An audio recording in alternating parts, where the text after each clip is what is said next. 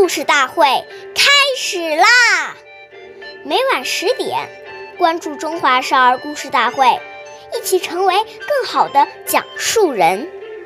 岁月易流逝，故事永流传，弘扬中华瑰宝，传承红色基因。我是中华少儿故事大会讲述人朱凯言，一起成为更好的讲述人。今天我给大家讲的故事是《故事大会红色经典故事》第九集《彭德怀批评经理处处长》。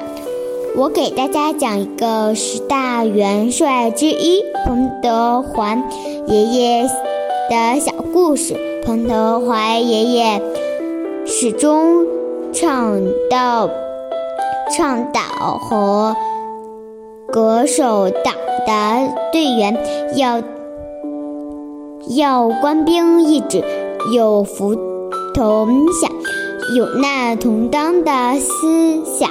一次，军部经理处处长买了一只鸡和半斤牛肉，想给彭爷爷改赏一下生活。彭爷爷知道后，责令经理处处长把鸡和鱼肉送给医院的伤员、伤病员吃，并严肃批评了经理处处长，并严。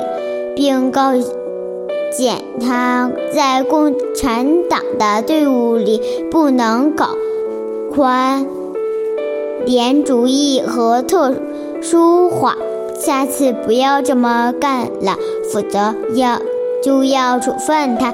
关注中华少儿故事大会，一起成为更好的讲述人。我们下期再见。